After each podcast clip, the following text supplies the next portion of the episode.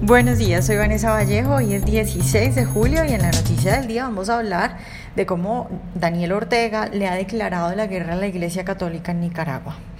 A nuestros lectores, como siempre, les damos la bienvenida y a quienes nos escuchan a través de YouTube, les recordamos que pueden oírnos sin retraso suscribiéndose en nuestro sitio web.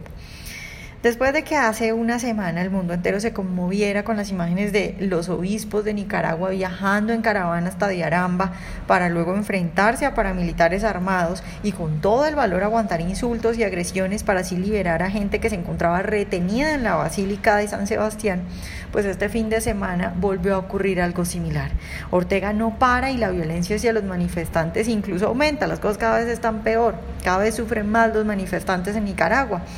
Este viernes que acaba de pasar, después del ataque de paramilitares y de Policía Nacional a la Universidad Nacional Autónoma de Nicaragua, pues más de 200 estudiantes salieron corriendo de la universidad a refugiarse en la Iglesia de la Divina Misericordia que queda cerca al campus universitario.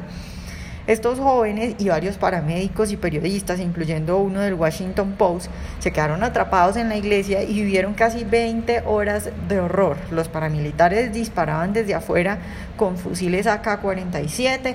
Los jóvenes eh, subieron videos en sus redes sociales diciendo que las balas les pasaban por encima de la cabeza y pidiendo ayuda.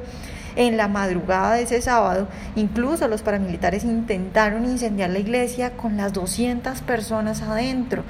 Quiere decir que esto ya ha pasado en Nicaragua. En Nicaragua, por ejemplo, los paramilitares incendiaron una casa con una familia adentro donde incluso había niños.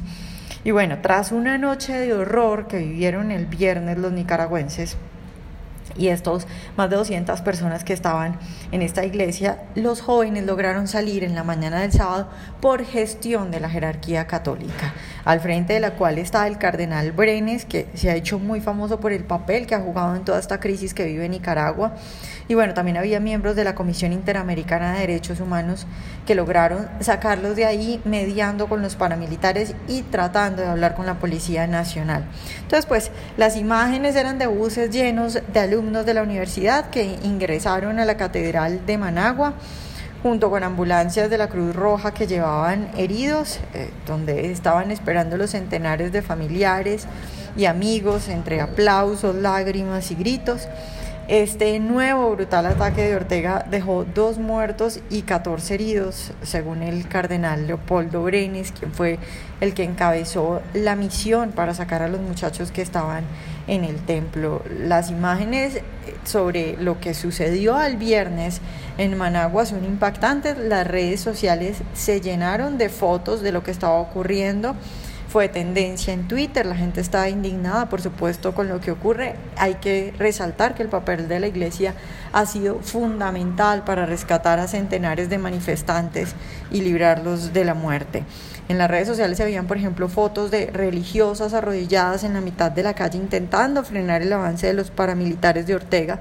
También habían fotos de los sacerdotes en la Catedral de Managua recibiendo a los jóvenes liberados gracias a la mediación de la Iglesia. Nicaragua muestra una vez más lo que ocurre cuando el socialismo lleva suficientemente tiempo en el poder. La desembocadura lógica es hambre, violencia y muerte. Eso sí, los nicaragüenses han luchado con todo y han soportado con valentía la brutal represión. Lastimosamente, sacar al socialismo del poder es muy difícil.